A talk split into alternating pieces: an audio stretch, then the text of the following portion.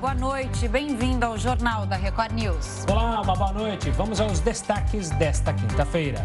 PEC dos precatórios é aprovada em dois turnos pelo Senado. Economia brasileira cai pelo segundo trimestre consecutivo. Ministério da Saúde confirma cinco casos da variante Omicron no Brasil. E ainda, a Alemanha decreta medidas restritivas para a população não vacinada.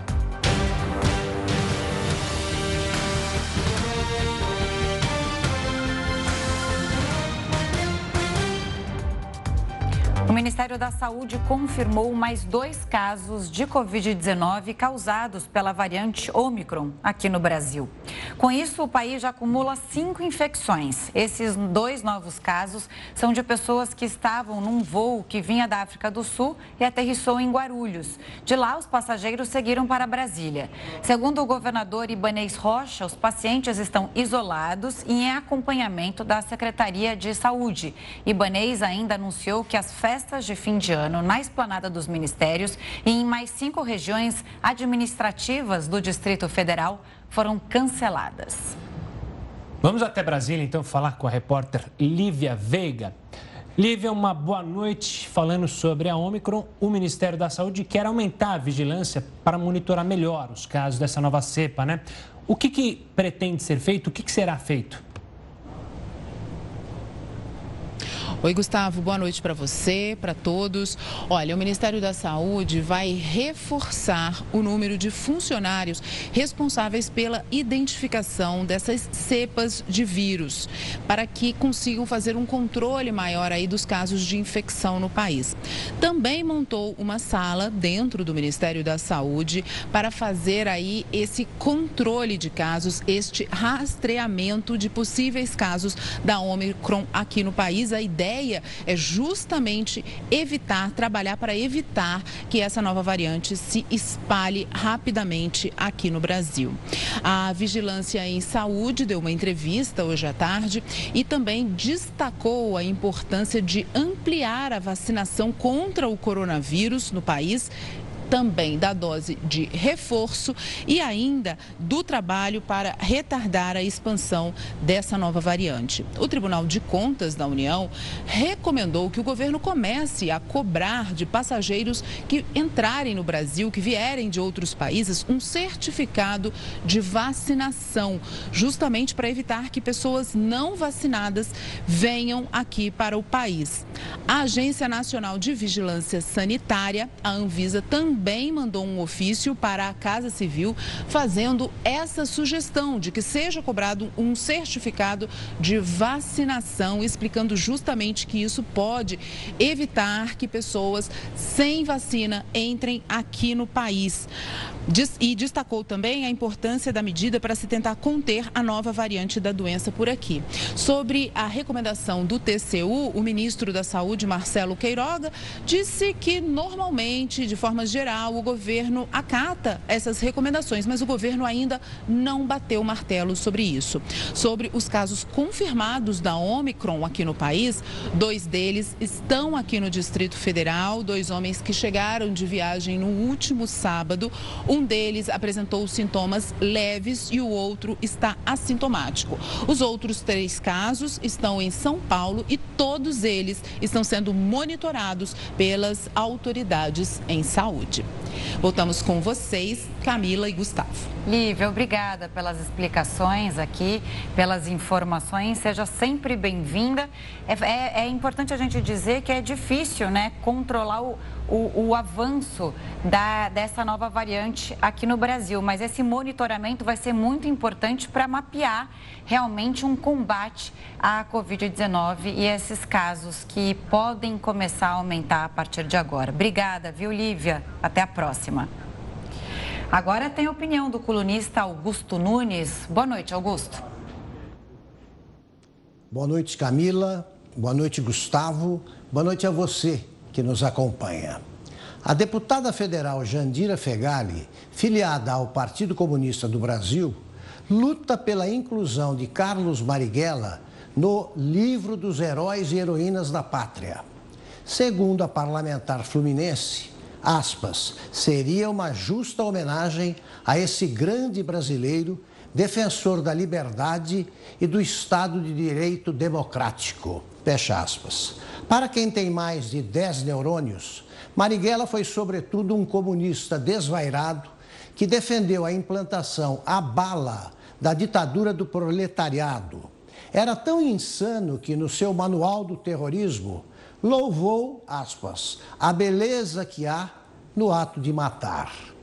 Os esquerdistas brasileiros vivem recitando que a história é escrita pelos vencedores.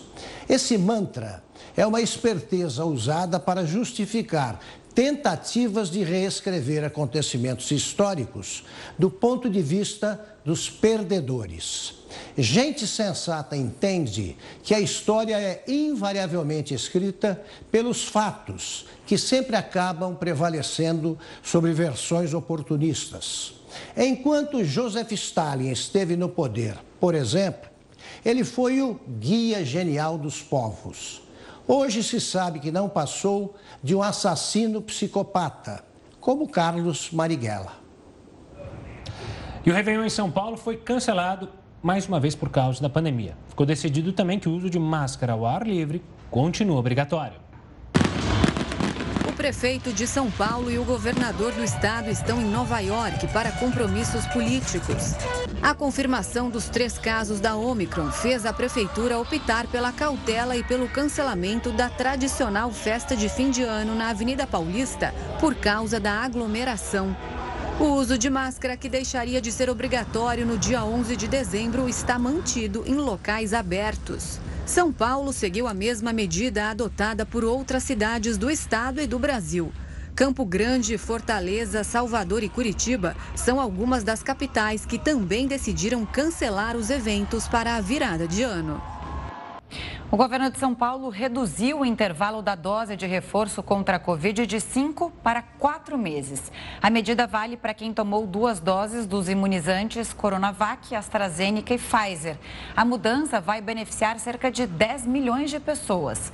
Segundo a Secretaria Estadual da Saúde, a dose adicional pode ser de qualquer imunizante. Já a Secretaria Municipal afirmou que ela deve ser preferencialmente da Pfizer.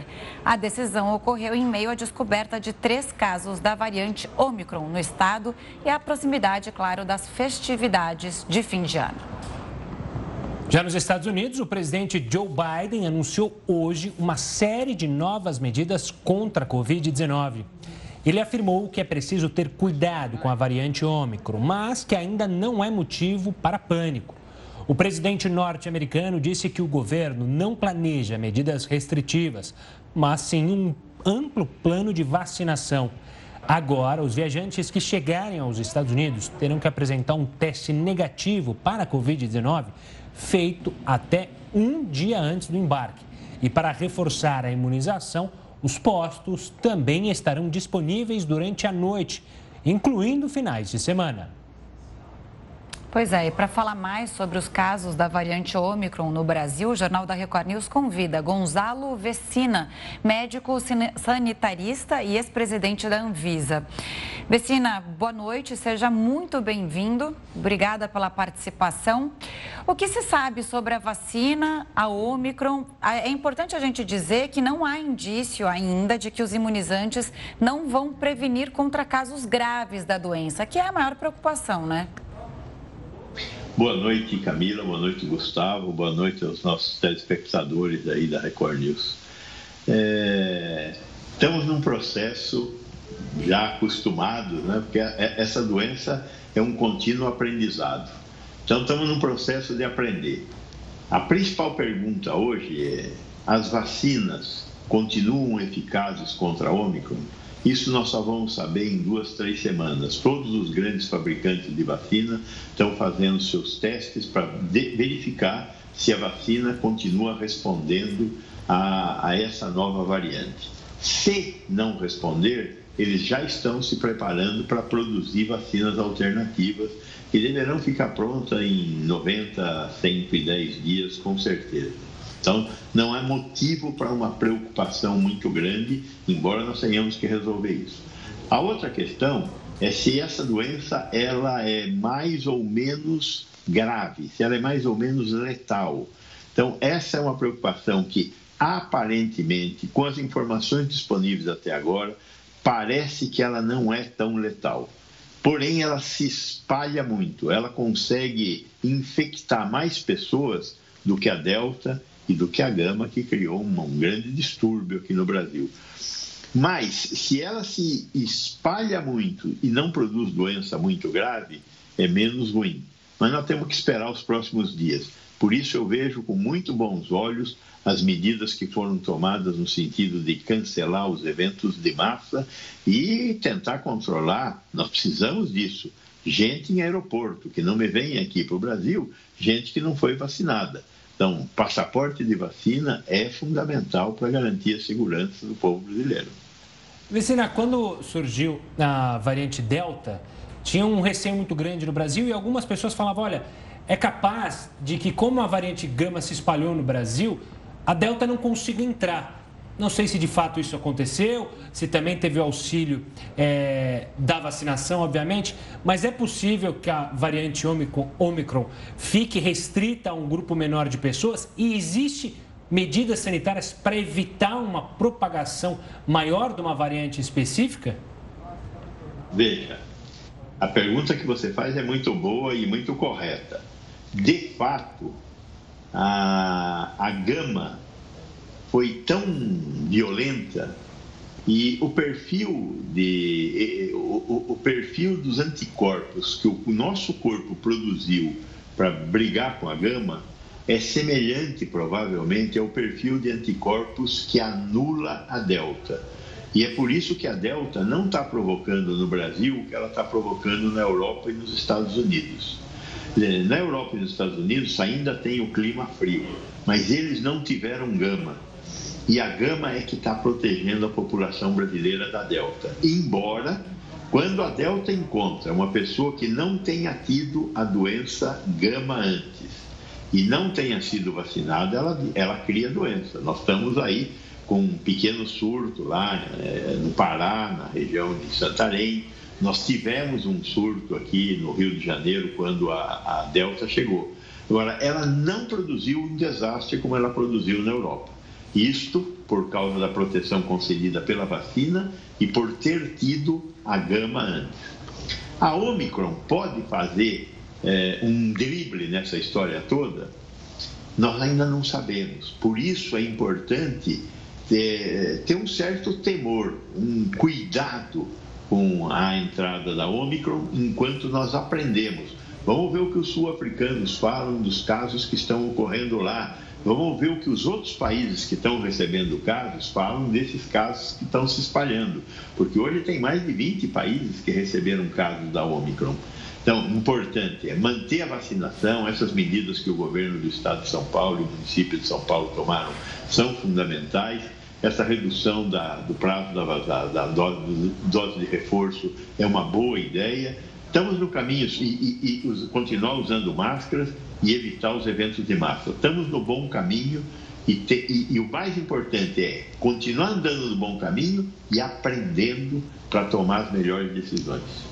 Vicina, é exatamente isso que eu ia te perguntar, né? Sobre a redução é, do intervalo para a vacina da dose de reforço. Então, na sua avaliação, isso realmente está certo? Funciona? Nesse momento, as pessoas têm que é, correr mesmo para os postos de saúde, quando tiver dentro desse prazo, para vacinar. E uma outra coisa também, né? A gama foi a variante que a gente teve por causa daquele colapso em Manaus. Então, é, os especialistas explicam que, como a gente teve uma variante muito forte de preocupação, isso cancela ou anula o, o, espaço que, por exemplo, a Delta teria para crescer dentro daquele espaço. Então, a gama, de uma certa forma, deixa a gente confortável nesse sentido. A, a primeira onda matou 200 mil brasileiros. A gama matou 400 mil brasileiros. Então, é uma proteção boa, uhum. entre aspas, porque Sim, ela é. fez um estrago fantástico aqui. O estrago que está acontecendo na Europa é porque eles não tiveram gama. A gama não saiu da América do Sul, ela não foi para lá. Por que não foi para lá? Pelo transporte aéreo, porque brasileiro não está viajando para a Europa, está tudo proibido, por isso não, a, a gama não foi para lá. Agora, a Delta saiu da Índia e veio para cá. Hoje ela está presente no Brasil inteiro, assim como ela está produzindo um desastre na Europa e nos Estados Unidos. Então, o que você falou é verdade, mas a gente e a gente tem que falar, olha, obrigado Gama, não, a Gama matou um monte de gente. A outra questão é essa questão da antecipação. Nós sabemos que passado quatro, cinco meses há uma queda na produção de anticorpos. Então, em tendo vacinas que me permita fazer reforço, a ideia de fazer reforço é boa. Mas primeiro tem que vacinar toda a população. Esse que eu acho que talvez seja um pequeno deslize porque nós ainda não vacinamos os jovens com as duas doses e já já vai sair a liberação para vacinação de crianças com a, com a, com a Pfizer, muito provavelmente eu espero também com a Coronavac, que é uma vacina muito positiva, particularmente para essa faixa etária. E aí nós temos que rapidamente vacinar crianças e jovens e terminar de fazer o reforço, a terceira dose, em toda a população, agora com quatro meses de distância. Vecina, não querendo ser pessimista, longe de mim, mas olhando para a situação da vacinação, não no Brasil, mas no mundo como um todo, se a gente continuar nesse patamar, é muito provável que surjam novas variantes. É preciso um esforço mundial para que essas vacinas cheguem justamente aos países pobres? É... As novas variantes virão tem aí uma discussão sobre a extinção da capacidade de mutar do vírus, mas não vamos colocar essa discussão aqui. O fato é que, enquanto o mundo não estiver vacinado, nós teremos novas variantes. E essas novas variantes trarão esse temor que nós tivemos com o aparecimento da Omicron. Então, os países ricos que querem comerciar e não ter vida salva no mundo, se eles querem comerciar, eles têm que distribuir vacina. Só 10% da população africana, que é mais de um bilhão de habitantes, foi vacinada.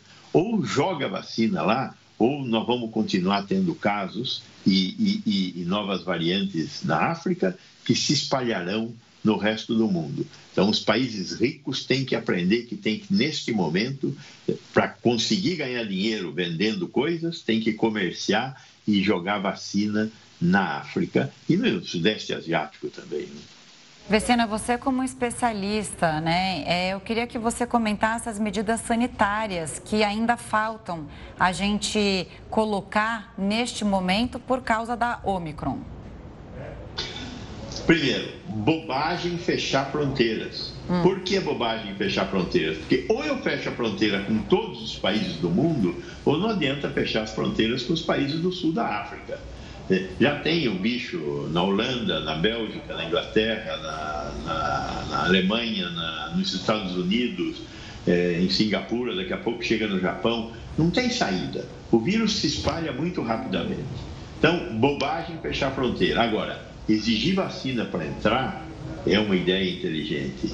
Exigir teste de RT-PCR quando entra no país e, se der positivo, tem que isolar. Não adianta você fazer o teste de RT-PCR e falar, vai passear, companheiro. Se ele tiver com, com, com, a doença, ele vai passear e vai disseminar a doença. Então, fez o teste, espera para ficar pronto. Tem teste rápido que demora 15 minutos para ficar pronto, teste de antígeno. Faz o teste, vê o resultado. Se deu negativo, rua. Se deu positivo, quarentena. Tem que ficar quarentenado, não tem saída. Se a gente quer controlar a disseminação da doença. É dessa forma que funciona um bom sistema de, de, de, de contenção. Testa, isola, para que não haja mais disseminação do vírus. Vecina, muito obrigado pela participação aqui conosco no Jornal da Record News, pela análise sobre essa nova variante e as medidas que devem ser tomadas. Um forte abraço e até uma próxima, Vecina. Vamos falar de notícia boa? Pelo menos para o Galo. Afinal, o Atlético Mineiro é o campeão brasileiro de 2021. O Galo venceu o Bahia por 3 a 2 de virada e voltou a conquistar o torneio depois de 50 anos. Líder do campeonato, a equipe do técnico Cuca chegou aos 81 pontos na tabela e não pode ser mais alcançada por ninguém. O Flamengo ainda buscava esse cenário impossível. Hulk um dos destaques da campanha, fez um dos gols da vitória. Os outros dois foram de Keno. Festa dos jogadores no gramado e muita alegria nas ruas de Belo Horizonte. Sinal de alerta: o PIB brasileiro caiu pelo segundo trimestre consecutivo. É o que você vai entender já já aqui no Jornal da Record News. Estamos de volta e o ministro da Economia, Paulo Guedes, disse que propôs ao presidente Bolsonaro a criação do Ministério do Patrimônio da União. O que será isso, hein? Assunto para ele, o Heródoto Barbeiro. Heródoto, o que esse ministério teria para administrar? Explica para gente. Olha, Camila, eu não sei se esse ministério vai existir ou não. Na verdade, é só uma proposta. Uhum. Todo mundo está preocupado com o crescimento da economia brasileira, com o desenvolvimento do PIB brasileiro no ano que vem. E como a gente sabe, há, vamos dizer assim, várias, várias promessas, umas são mais otimistas, outras são mais pessimistas. Agora, para que, que seria necessário o Ministério? pela quantidade de ativos. Ativos eu vou, trans, eu vou uh, traduzir por propriedades que o governo federal tem e não consegue tomar conta. Só para ter uma ideia, vamos fazer um rápido, um rápido acordo. Olha só. Tudo que a gente produz chama PIB, Produto Interno Bruto. O Produto Interno Bruto do Brasil é aproximadamente 7 bilhões, 7 trilhões e 400 bilhões. Vou repetir. São 7 trilhões e 400 bilhões, somando tudo, tudo, tudo que a gente produz em bens e serviços e, e, ao longo de um ano. Muito bem. Acontece o seguinte: o governo tem propriedades. O governo tem de 3 a 4 trilhões de reais em propriedades espalhadas pelo Brasil, de 3 a 4 trilhões de reais. O governo tem também, além disso, créditos para receber entre 1 e 2 trilhões de reais. Se você somar mais o preço das estatais que o governo tem, e eu não sabia que tem tanto, tem 133 estatais, isso dá mais um trilhão de reais. Em outras palavras, é o seguinte: somando tudo isso, dá 7 trilhões de reais. Ou seja, o patrimônio é igual ao produto interno bruto do Brasil durante o ano. É uma quantidade de, de, de dinheiro inacreditável. E essa grana, logicamente, poderia ser utilizada em várias outras coisas que nós precisamos. Agora, veja uma coisa curiosa: entre tantas propriedades que o governo tem, o governo tem é, imóveis. Tem uma ideia? O governo tem tanto imóvel, mas tanto imóvel, que ele já foi classificado como sendo a maior imobiliária do mundo. E é por isso que ele não consegue tomar conta. Sabe que lá em Brasília, para ter uma ideia, tem um prédio lá que está completamente abandonado, já anos, há seis anos que ele está abandonado, e não tem um funcionário dentro do tal prédio. Estou dando apenas uma exemplo. Está completamente abandonado. E o governo paga a manutenção do prédio há seis anos e não usa. Para ter uma ideia, tem prédios como esse abandonados, e do outro lado, o governo, falando do governo federal, aluga prédios. Ele gasta 1 bilhão e 200 milhões de reais por ano de aluguel. Como é que a maior imobiliária do mundo pode pagar aluguel? No mínimo, ela podia fazer uma troca de, de, de, de propriedade para colocar melhor os serviços públicos. Então, é uma confusão inacreditável. Talvez por esse motivo, então, é que a gente precisaria de uma melhor administração. Se é um ministério, se não é, não estou entrando no aspecto político, apenas no aspecto econômico e administrativo. Fora aquela outra questão que a gente já explicou aqui, das pessoas que ocuparam aquela faixa de terreno na praia. Lembra ou não? Uhum. Chamado terreno de marinha. E aí? Se eu for terreno, eu vou pegar boa parte da cidade do Rio de Janeiro, está tudo em terreno de marinha. Como é que fica isso? De quem é isso? De quem é essa propriedade toda? É do povo brasileiro. Agora, nós precisamos de ter uma administração racional para que isso tudo possa ser agregado à economia e revertido em melhores condições de prestação de serviços, de educação, de saúde, etc, etc. Então, né, apenas resumindo, o PIB é 7,4 trilhões e eles têm lá 7 trilhões que poderiam ser agregados a ele, mas não são por falta de administração. Estava fazendo aqui uma pesquisa, né? O Paulo Guedes fala da, pra, da criação de um Ministério do Patrimônio da União, mas ao mesmo tempo queria colocar para vender aquele Palácio Capanema, estou vendo aqui, ó. Ele desistiu, lembra, depois da polêmica de colocar à venda esse palácio. Foi construído um projeto do Niemeyer, Lúcio Costa. Aqui está dizendo, olha, mais de 16 andares, jardins suspensos planejados pelo Buller Max e azulejos da fachada do Cândido Portinari, quer dizer, uma verdadeira joia né, de construção brasileira e que ele queria colocar à venda, já tinha um monte de gringo interessado e tal, e porque todo mundo caiu em cima, ele desistiu de vender. E aí agora ele fala da criação do Ministério do Patrimônio da União. Também não dá para entender, né, Heródoto e Gustavo? É, não dá. Exatamente. Né? Agora veja o seguinte, você falou de um imóvel. Isso. Essa imobiliária é a maior do mundo. Pois é. Imagina quanta joia não deve ter, né? A grande verdade é que mais do que o ministério é preciso uma política de Estado, assim, por, por anos. Porque, como você falou, é um enorme patrimônio que não é bem utilizado, que a gente gasta dinheiro e deixa de utilizar esse dinheiro com coisa que o Estado devia se preocupar. Saúde, educação dos brasileiros. Ou seja, não me venham com solução simples, porque não existe. O problema, como você demonstrou aí brilhantemente, Heródoto, é complicado. É preciso olhar atentamente e fazer soluções que de fato façam que toda essa grana que é arrecadada seja revertida em melhorias para o brasileiro. Vamos ver se acontece. Vamos ver, né? Vamos ver. Estamos na expectativa. O que eu tenho certeza é que vai acontecer é que você volta daqui a pouquinho aqui no Jornal da Record News. Até já. Tchau, tchau. Obrigado. E a Assembleia Legislativa de São Paulo aprovou a tramitação de um projeto de lei que pode proibir o uso do PIX no Estado. Pois é. A medida visa conter os golpes que foram idealizados depois da criação da nova forma de transferência bancária. A análise da proposta poderá ser feita uma única vez na Casa Legislativa e ser votada no plenário do Estado assim que estiver pronta. Caso a lei seja aprovada, os bancos ficarão proibidos de processar pagamentos por PIX até que o Banco Central desenvolva ferramentas que garantam a segurança dos usuários. 244 mil crianças e jovens não estão matriculados em nenhuma escola, segundo o estudo do movimento Todos pela Educação. Foram analisadas crianças de 6 a 14 anos e adolescentes de 15 a 17 anos. O levantamento busca medir o impacto do longo período de fechamento das escolas em todo o Brasil. Esse é o maior número observado em seis anos. Olha só a situação. O aumento de crianças que não foram matriculadas por parte ou responsáveis chegou a 171%. Isso em comparação com aqueles que já estavam fora das escolas no período, no mesmo período em 2019. E a PEC dos perdão, foi aprovada em dois turnos pelo Senado. Com isso, o principal índice da Bolsa de Valores de São Paulo teve a maior alta desde maio de 2020. O Ibovespa subiu 3,66%. Já o dólar fechou o dia com uma leve queda. A moeda teve baixa de 0,21% e fechou em R$ 5,65.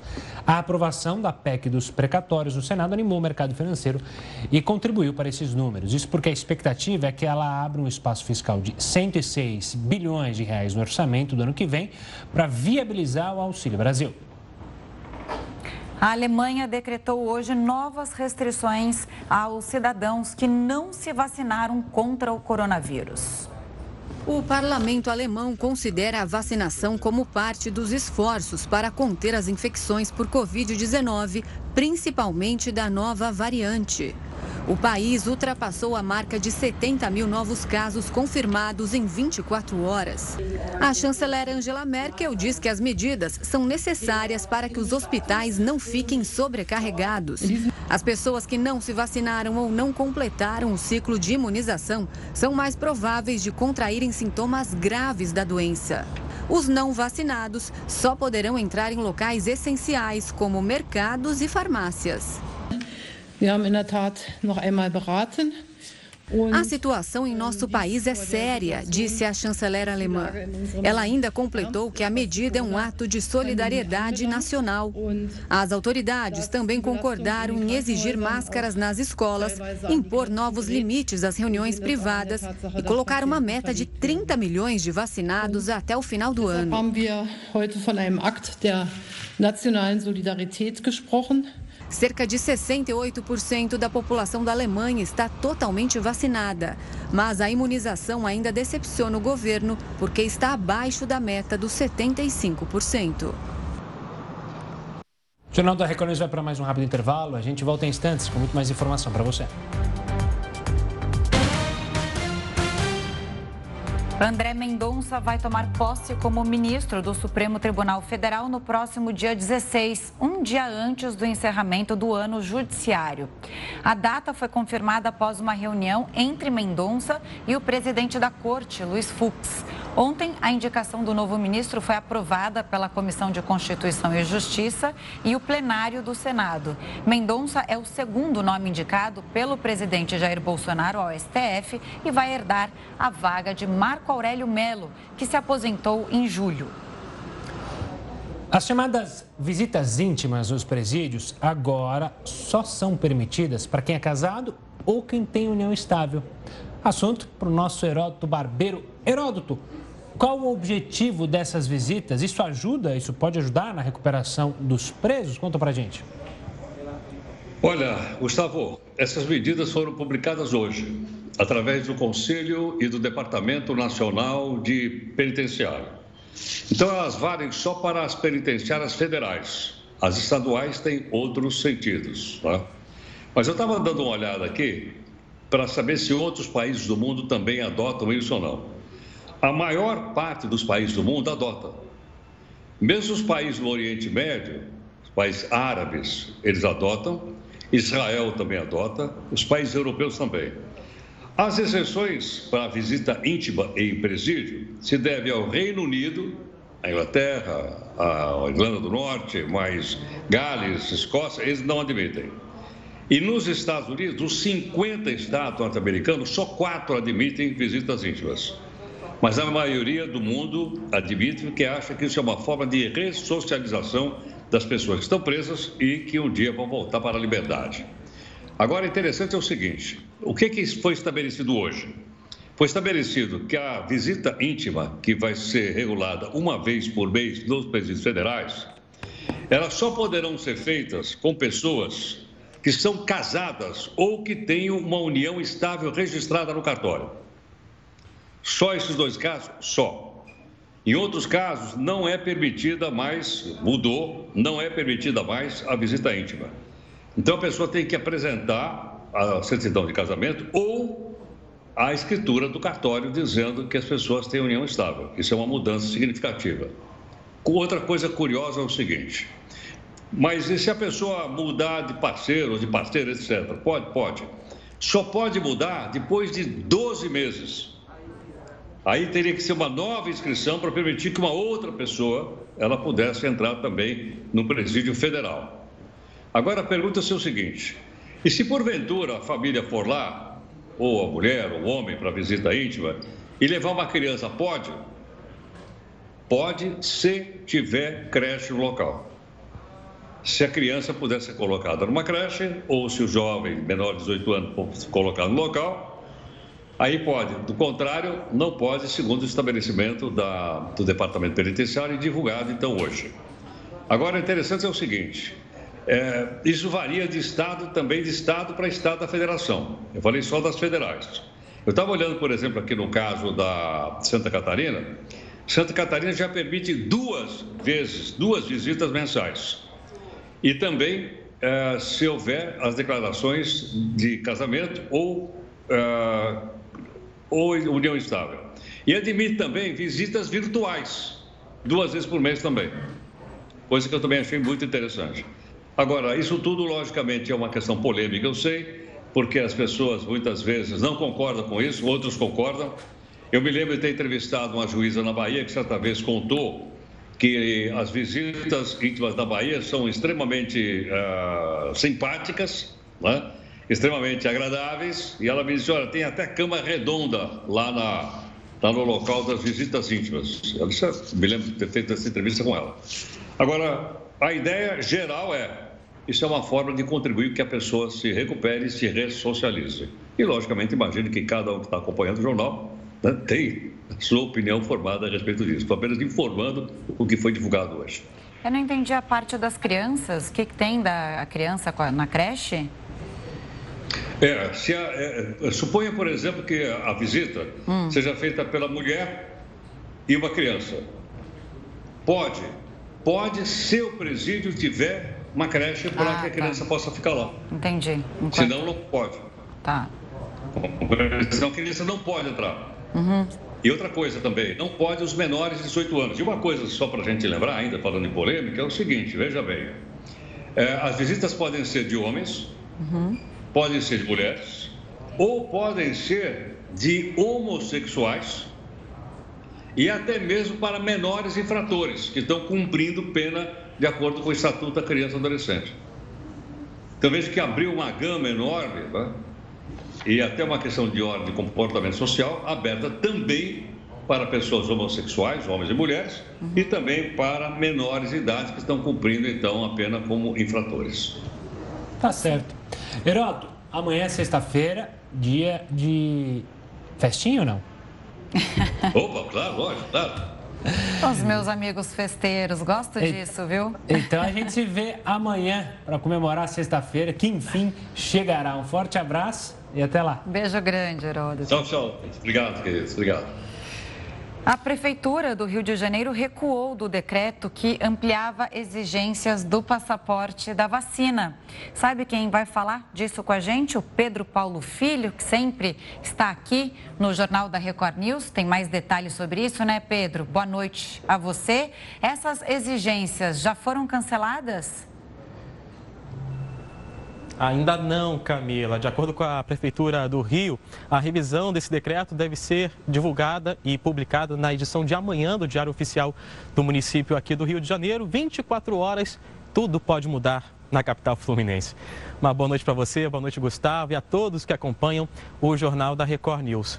Esse texto, publicado hoje no Diário Oficial, trazia uma ampliação da lista de exigências do comprovante de vacinação para o acesso, como, por exemplo, a estabelecimentos de acomodação e hospedagem, táxis, veículos por aplicativo também tiveram e shoppings. O texto ainda trazia outros locais onde essa exigência já existia desde o fim de agosto, como, por exemplo, acesso a academias de ginástica, museus, eh, teatros, cinemas, enfim. Essas também foram mantidas.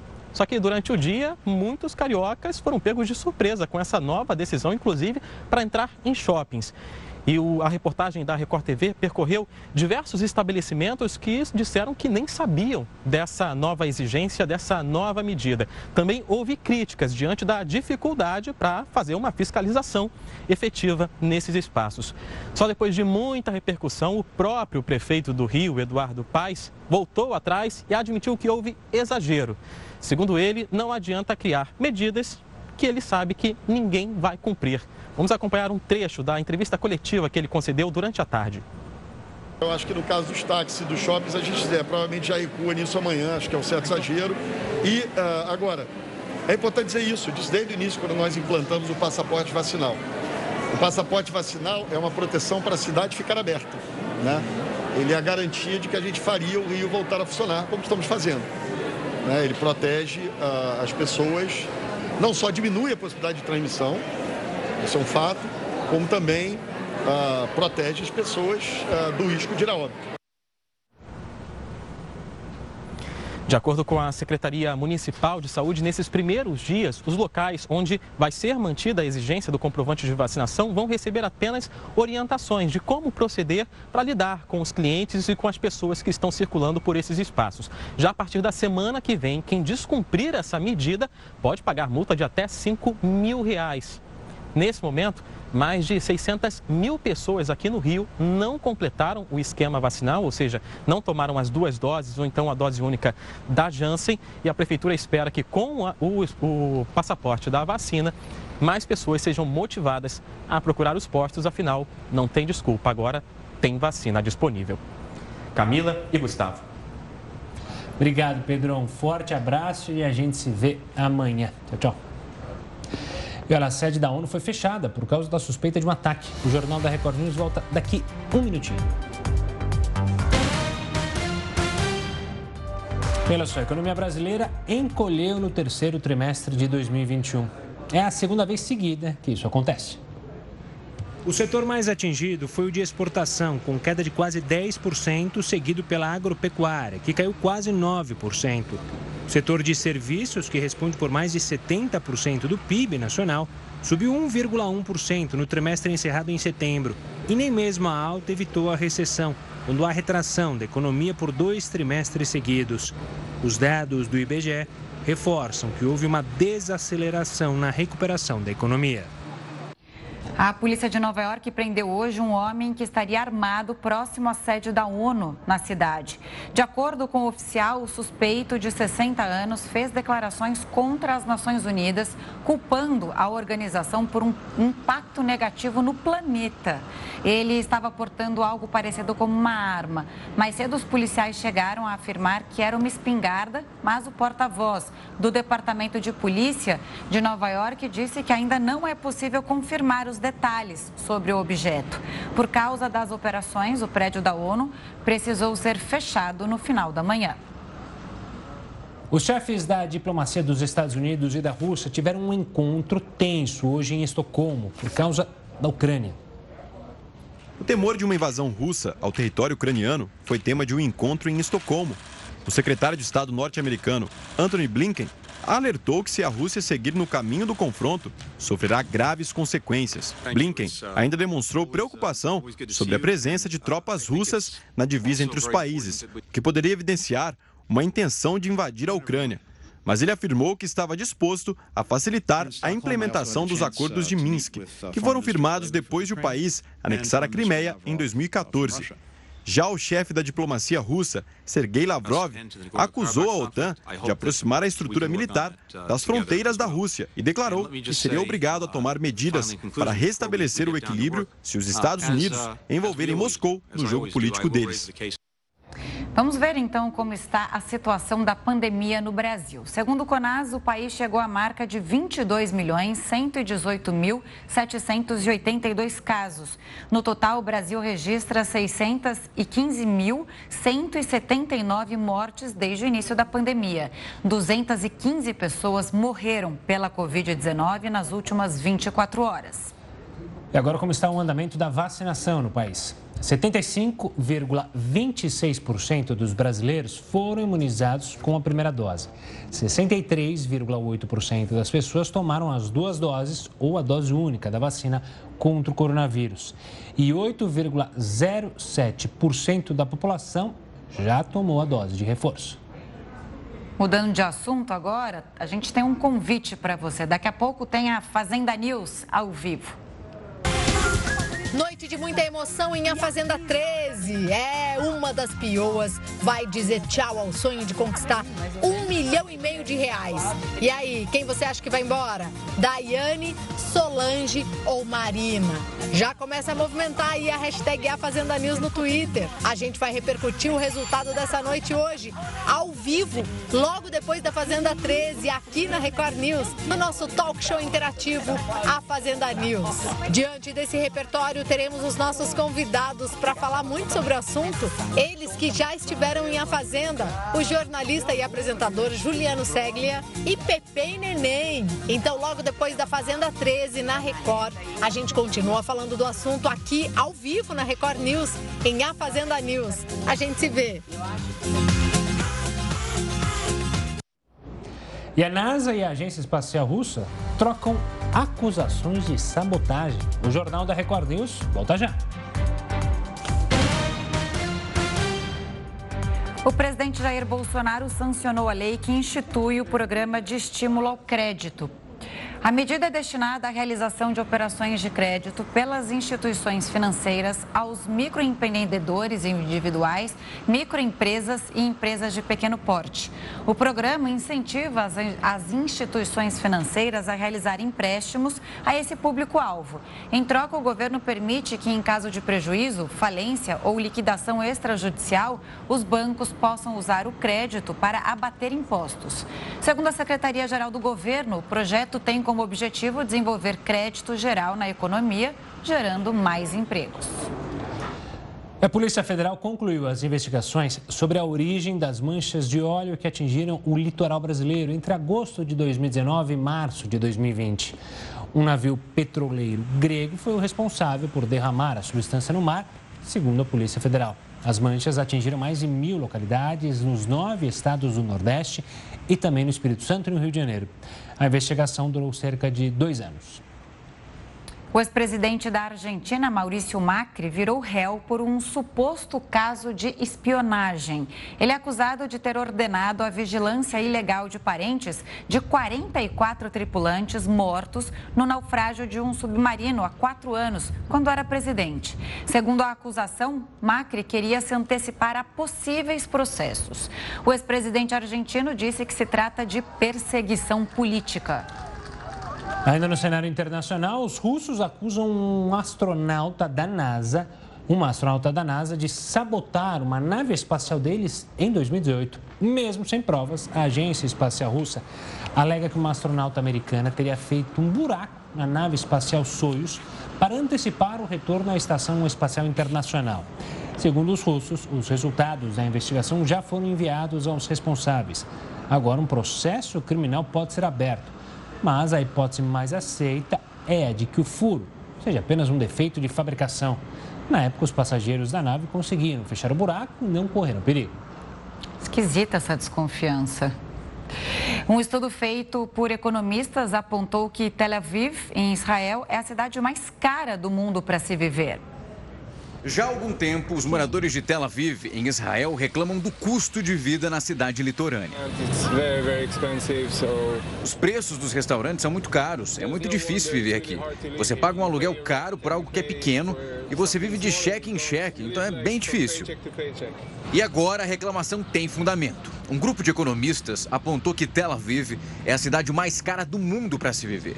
A cidade é o maior centro tecnológico de Israel e também o maior polo de empregos de todo o país. A procura por moradia e alimentos entre os jovens trabalhadores elevou os preços dos alimentos e do aluguel. Mesmo um apartamento modesto pode custar mais de 6 milhões de reais. Cerca de 10 anos atrás, milhares de israelenses foram às ruas para protestar contra a alta dos preços na cidade. Além disso, Várias equipes do governo do país têm lutado para criar melhores oportunidades de emprego, isso em outras partes do país. O Jornal da Record News termina agora. Muito obrigada pela audiência. Você acompanha agora o News das 10 com a Renata Caetano. Renata, um ótimo trabalho para você e você de casa. Uma ótima noite. Beijo grande.